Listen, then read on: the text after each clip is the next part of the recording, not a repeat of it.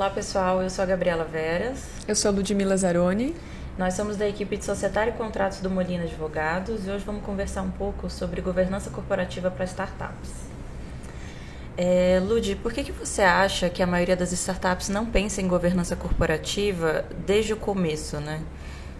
Eu acho que a maioria das empresas, é, em especial as startups, elas acreditam que governança corporativa é uma estrutura muito grande, muito custosa e que é aplicável somente para empresas grandes ou que tenham algum tipo de regulamentação. É, mas, na verdade, é, a, a, governança corporativa é muito importante para a estrutura de uma empresa. É, normalmente, as startups pensam só em obter um CNPJ é, para poder começar a rodar e, e, e captar investimento, projeto, startar né? o projeto, exatamente. É.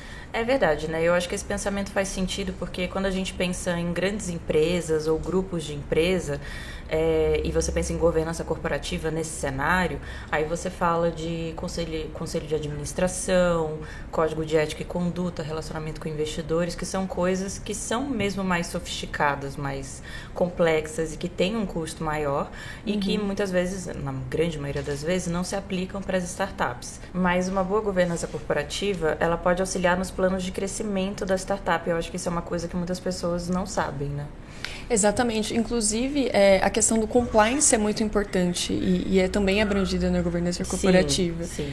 É, e o compliance, ele é até, é, quando uma empresa tem uma estrutura de compliance, ela é até atrativa para a captação de, de, investimento. Exatamente, porque é. acho que você mostra transparência, né? Exatamente. Que é um dos pontos que é. são um dos pilares da governança corporativa e que investidores acham super importante quando a gente fala de startup.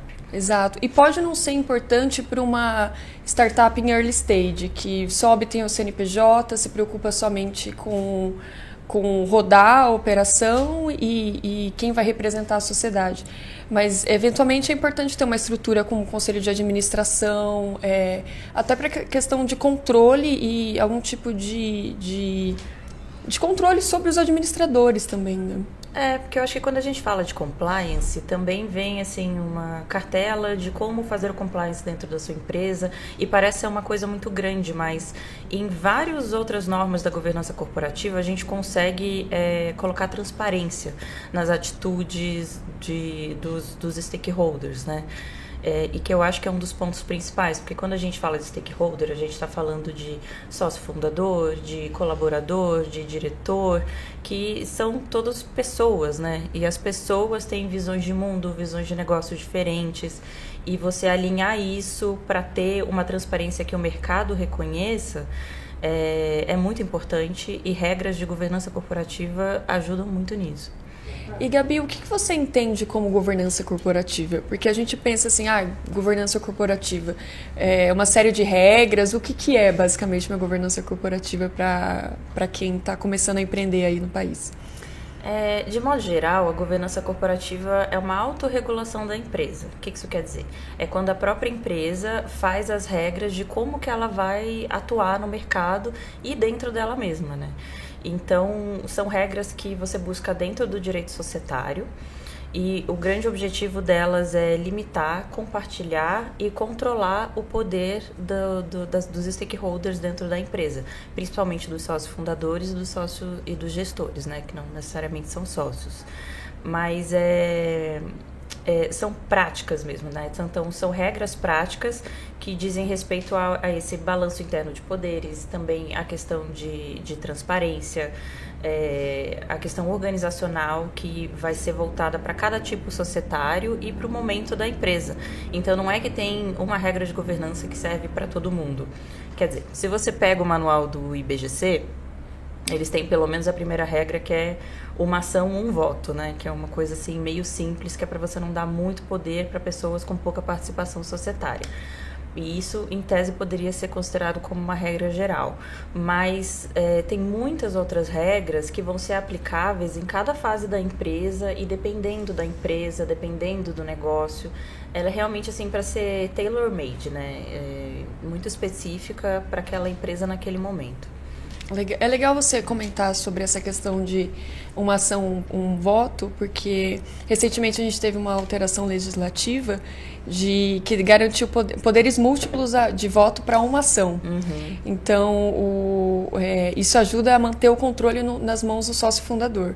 Porque você recebe investimento, você é, naturalmente você é diluído, né? Uhum. Se você não tem um acordo de acionistas forte, algo que garanta que você mantenha o controle naquela empresa, até porque muito, muitos investidores investem na, no sócio, na pessoa, né? É. Não, não necessariamente na empresa, porque é, eles acreditam no potencial daquele, daquele fundador.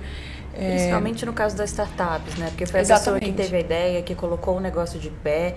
Então, isso é uma das coisas importantes, porque muitas vezes quando você está ali no começo, como você falou, pensando só em fazer o CNPJ, você não tem essas discussões, e aí quando você já está no momento que você está ganhando mais tração da empresa, é, e você vai discutir esses temas com com o investidor, você não tem tanto conhecimento e aí você pode acabar não tendo uma boa negociação sobre os termos de como vai ser a sua participação dentro da empresa, o seu poder, sendo que você continua lá, porque muitas vezes você recebe, né, você, o, o startupeiro, recebe um investimento grande e, como você disse, é muito diluído, mas com boas regras de governança você consegue ter ainda influência. Exatamente. É extremamente importante é, esse tipo de tema, esse tipo de, de discussão é, a, para os empreendedores do país que muitas vezes não têm algum tipo de, de é, noção legal, né? É, então é interessante é, ter esse tipo de acompanhamento. É, e mesmo que assim, no começo, você. É claro que o ideal seria que todo mundo conversasse, né? Os fundadores conversassem sobre essas regras desde o começo. E assim, principalmente questões do tipo é, como que você acha que vai ser essa startup, né? Para onde que ela vai? Qual que vai ser o tamanho? É, quais que vão ser as regras de gestão? É, não só no momento que você está pensando em qual que é a dor do cliente que o seu produto vai solucionar, mas nesse momento, muitas vezes você não consegue já colocar isso no papel, o que é compreensível, porque colocar isso numa linguagem jurídica, de fato, é, é custoso e é difícil. Você tem que ter um conhecimento de lei, precisa de uma assessoria legal. É, mas ao mesmo tempo, se você já começa a ter essa discussão, quando você chega para a fase de validação, né, é, que você cria o CNPJ, contrato social, pode já ter um acordo de sócios, fica mais fácil porque vocês já estão alinhados, né, os fundadores já estão alinhados.